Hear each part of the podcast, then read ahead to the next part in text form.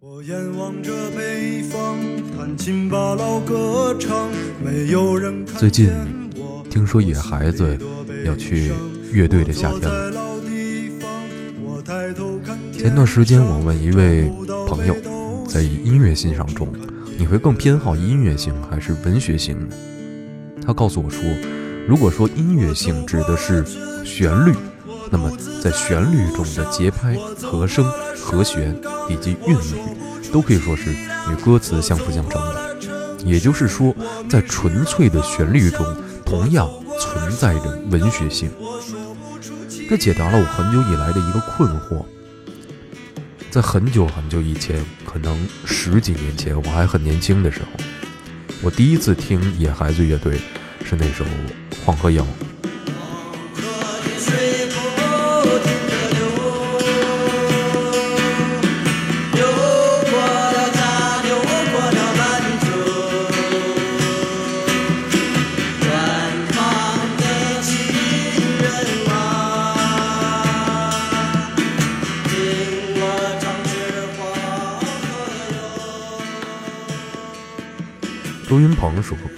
他第一次听《黄河谣》还以为是甘肃的民歌呢，没想到是张全在西湖边写出来的曲子。在野孩子乐队的歌曲中，你总是能听出超越旋律本身的画面，能听出山，能听出河，能听出从大地中孕育出的那顽强的生命。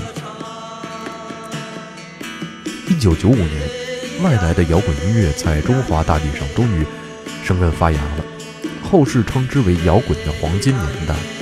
与此同时，在离音乐中心北京千里之外的甘肃兰州，索文俊和张悬创立了野孩子乐队，在音乐的浩瀚平原上埋下了一颗扎根于西北的种子。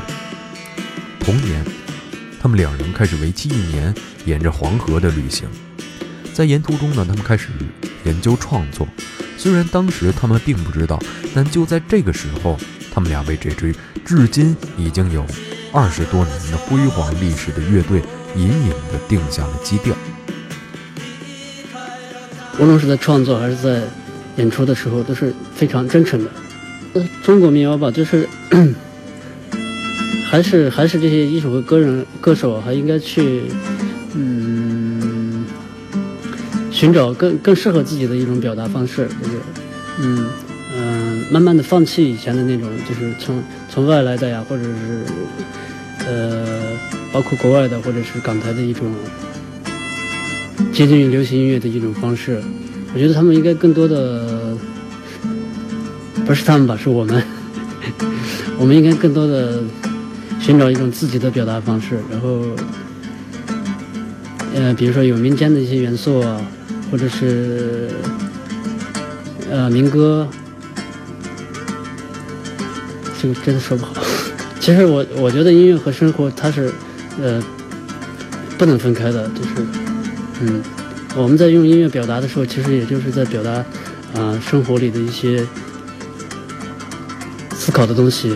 如果如果我觉得我是 我需要有我需要有更更有尊严的生活，或者是嗯，我看到一些就是我不喜欢的东西，我当然当然有有理由去表达它，就是我可以我可以有我的一个态度。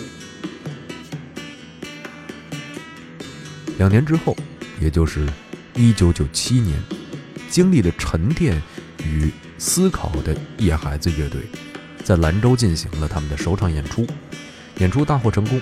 这次的演出影响了很多当年只听摇滚乐的年轻人们。那戏剧性的是，在接下来的演出中，台下的观众中就有未来野孩子乐队的重要成员张伟伟。张伟伟当然是我可以说是整个听音乐的旅程当中最喜欢的一位音乐人。张伟伟说，他当时第一次听野孩子乐队的歌曲就被震撼到了。与别往愤怒与反抗的摇滚乐不同，这是一支精神来源于中国本土的乐队。多年以来，甚至到他自己加入野孩子乐队以后，他一直将野孩子乐队作为自己的榜样。在一九九八年，野孩子乐队从兰州来到北京，来到一个更大的舞台进行演出。在这一时期的情况，现今也是不太好考究了。不过，二手玫瑰的主唱梁龙，就是我们现在的一个美妆博主啊，梁龙先生曾分享过一个故事。那时候不像现在，当时的录音师什么的特别紧缺，所以他们都特别有傲气。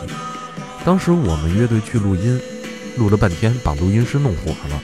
他说：“就你们这种乐队的歌，早就烂大街了，让我给你们听一下什么叫真正的乐队。”对方问道：“他放了什么？”梁龙干脆地答道：“野孩子的生活在地下。”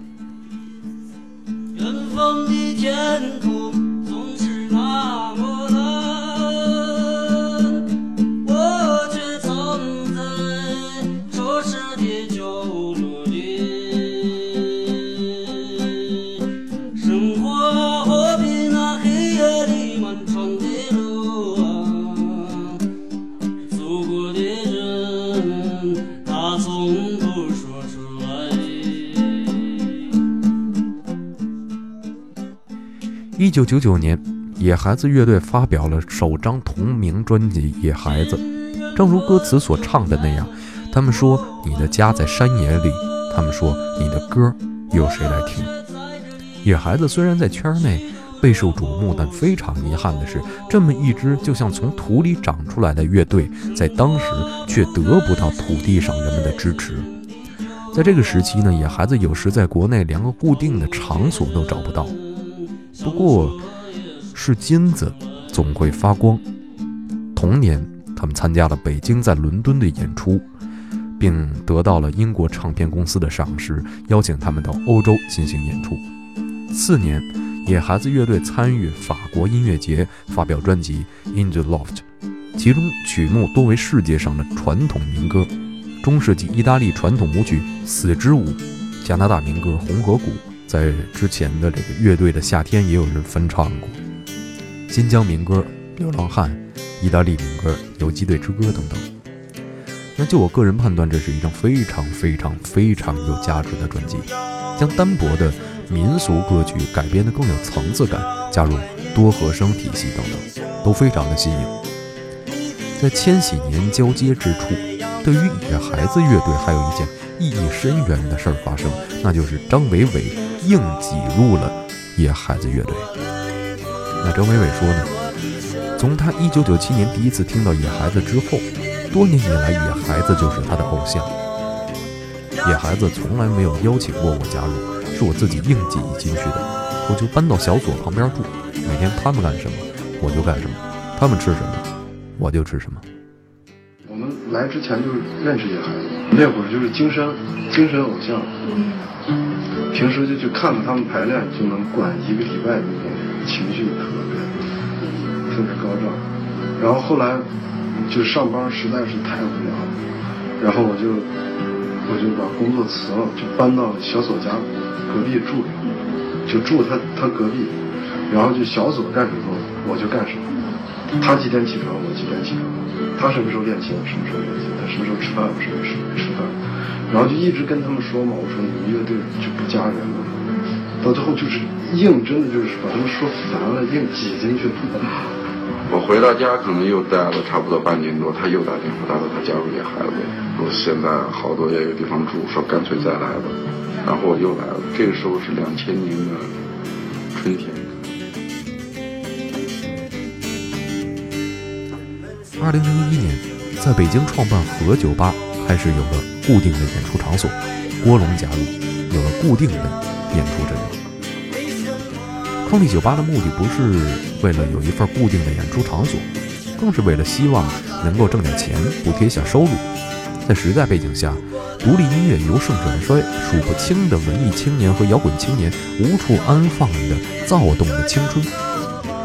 张全曾感慨地说道：“那群人光听歌就能从晚上一直听到第二天早上。”我觉得北北以前有过一次采访，说关于喝酒吧，他说他说的挺好的总结的，因为那是挺长的一段时间，也有很多的故事，对我们每个人都反正在那边，他说那是一种青春的巅峰的状态。那个感觉特别好。对，我们会成夜成夜的唱歌打鼓到天亮，就就就可能一瓶啤酒就就能唱唱一夜，而且又有很多不认识的人会来加入，大家都会感受到有一种特别自由的气氛。嗯那个自由是怎么说？不是乱七八糟的那个自由，而是就是挺干净的一个东西。你一进那个地方，你就会感觉那个地方是一个真的爱音乐的人在的地方。就是你如果听台上演出高兴了，你可以抱一个鼓就上去了，就反正就这样吧。两年多的时间，每天晚上的最后刚一关门的时候，真的有一段时间非常不舒服，晚上觉得特别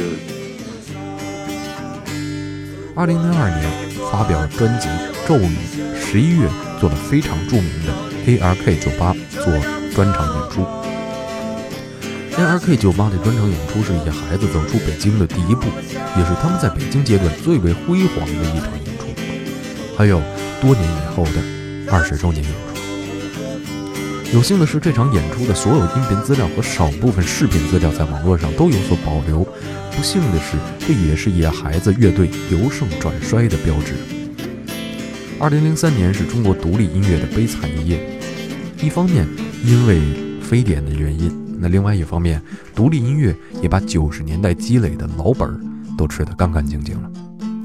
摇滚圈有人曾言，说句实话，那段时期是真的活不下去。那时候还在坚持做音乐的人，都是不做这个更活不下去的人。同年，野孩子转让和酒吧暂时解散，小锁留在北京，其他成员大多前往云南。二零零四年，野孩子乐队无法跨过的一页，是乐队创始成员左文俊、小锁患癌症去世。小锁是野孩子乐队最为外向活泼的一个人，无论是舌头乐队的主唱吴吞，还是谢天笑啊，都和小锁在和酒吧结下了深厚的友谊。谢天笑曾经多次在他的返场演出环节演唱《生活在地下》。在二零一五年野孩子二十周年公体演唱会上，谢天笑受邀再次演唱这首歌。谢天笑说：“如果小锁能看到这一天，他一定。”会很高兴的。同年末发表专辑《黄河谣》之后，野孩子正式解散。乐队另一位创始人张全再次开始流浪，从兰州去西藏，从西藏去云南。在这一时期，他创作了一首歌曲，名叫《远行》。不知道要去哪里。抬头看见了远飞的大雁，它一去不回头。有一天我丢失了粮食，都说不能这样过下去。回头找不到走过的脚印，谁还能跟我走？有人坐在河边，总是说：“回来吧，回来。”可是北风抽打在身体和心上啊，远行吧。远行。有人坐在河边，总是说：“回来吧，回来。”可是北风抽打在身体和心上啊，远行吧，远行。有人坐在河边，总是说：“回来吧，回来。”可是。北风抽打在身体和心上，远行吧，远行。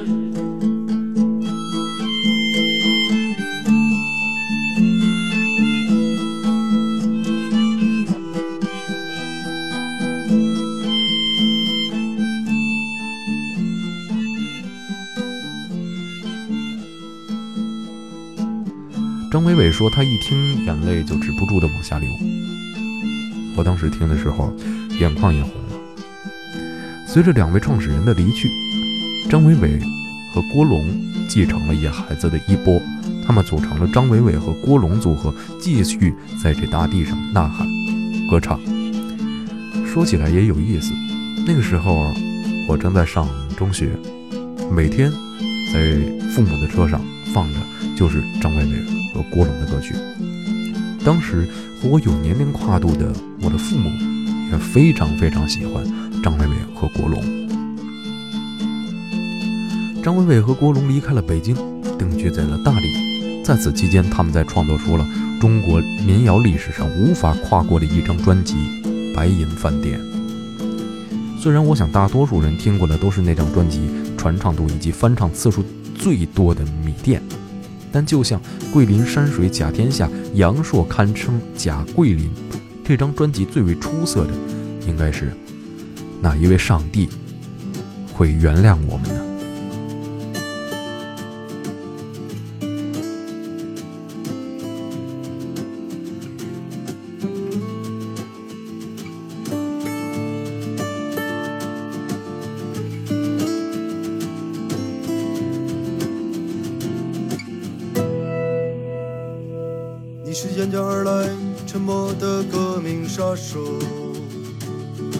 阁楼里面失败的三流演员。你要向东方去干掉某个人的明天。我要换一个名字，我要去南方。收音机里的女人用甜蜜的声音，说着梦中荒野上吹过的风。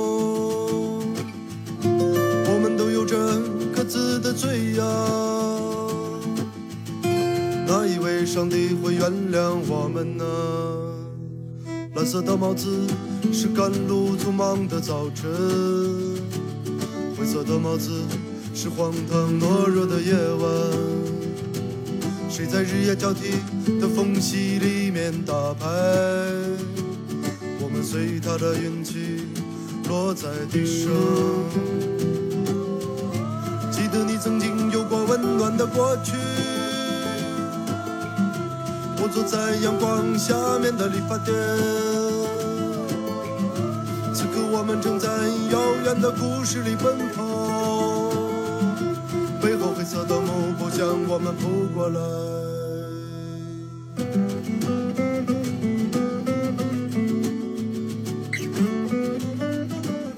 在云南的张伟伟和郭龙的小院里边，真是谈笑有鸿儒，往来无白丁。小何、万晓利、周云鹏，以及那位我们大家都很怀念的南京的李先生，都曾在这里借住过。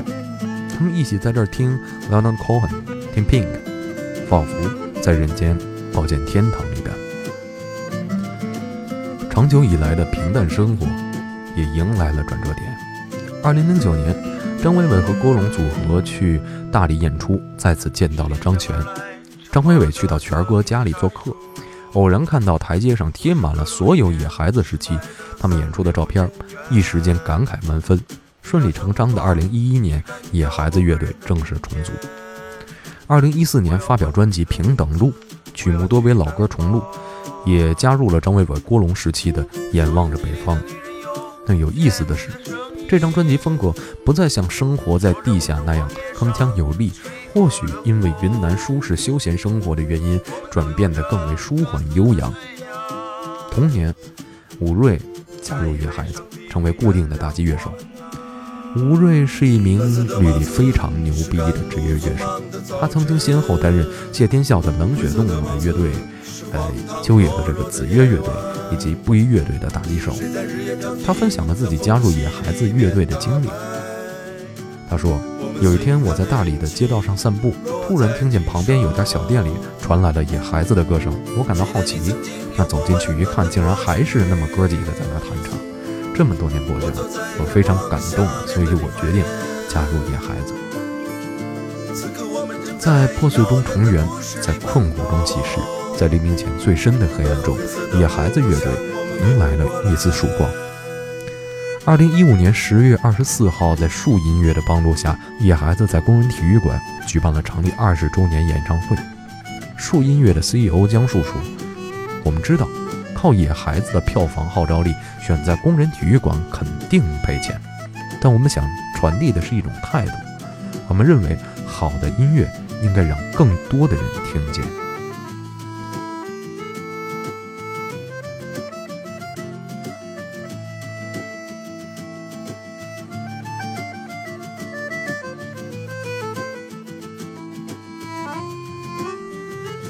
现在野孩子乐队全体成员定居在大理。正如二十周年演唱会时，民谣歌手小何说的那样，野孩子乐队一直是中国独立音乐的一面旗帜。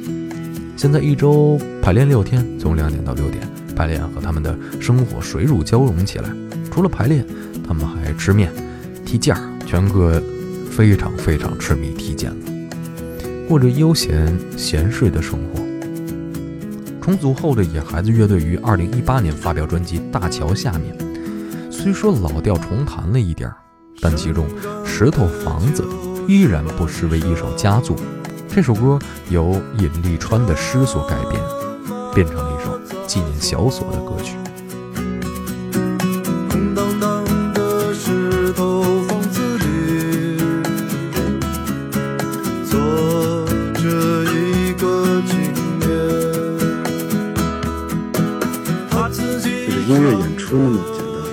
平时的那个排练的那个生活更有更有意义。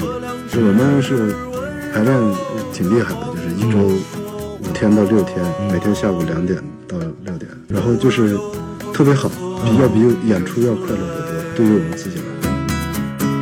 带来了烟和酒。在我十五六岁的时候，我觉得一个人如早上八点起床练琴的那种人，那这个人是一个傻逼才会这样做的。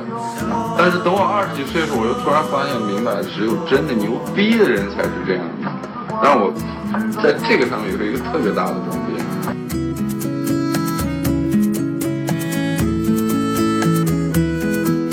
现在音乐创作可能更多的应该去关注生活吧，就是自己的生活，还有自己周围的一些人的生活，就是，不管走到哪，反正都能都能碰到各种各样的人群嘛，在每一个人群的生活，呃，都不一样。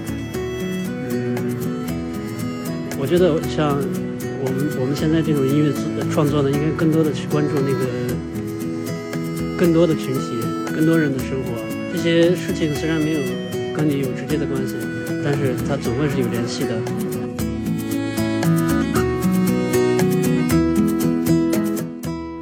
待野孩子的下一张专辑，可能需要我们更多的耐心。重组后的野孩子成员品味各不相同，如何在保持野孩子风格的前提下，更多的杂糅入摇滚、雷鬼、电子乐的成分，是一个很有挑战性的，同时也很有趣味的工作。最后，我想说，适应现在这个快节奏时代，或许是很难的。即使我们这些生长在美好时代的年轻人里，也有很多人早已厌倦了浮躁的生活。或许是时候给风筝一样的浮躁心灵，赋予扎根于大地与山河的力量，在浩瀚无垠的大地中，深埋下我们的头颅，从土壤中继续汲取行走的力量。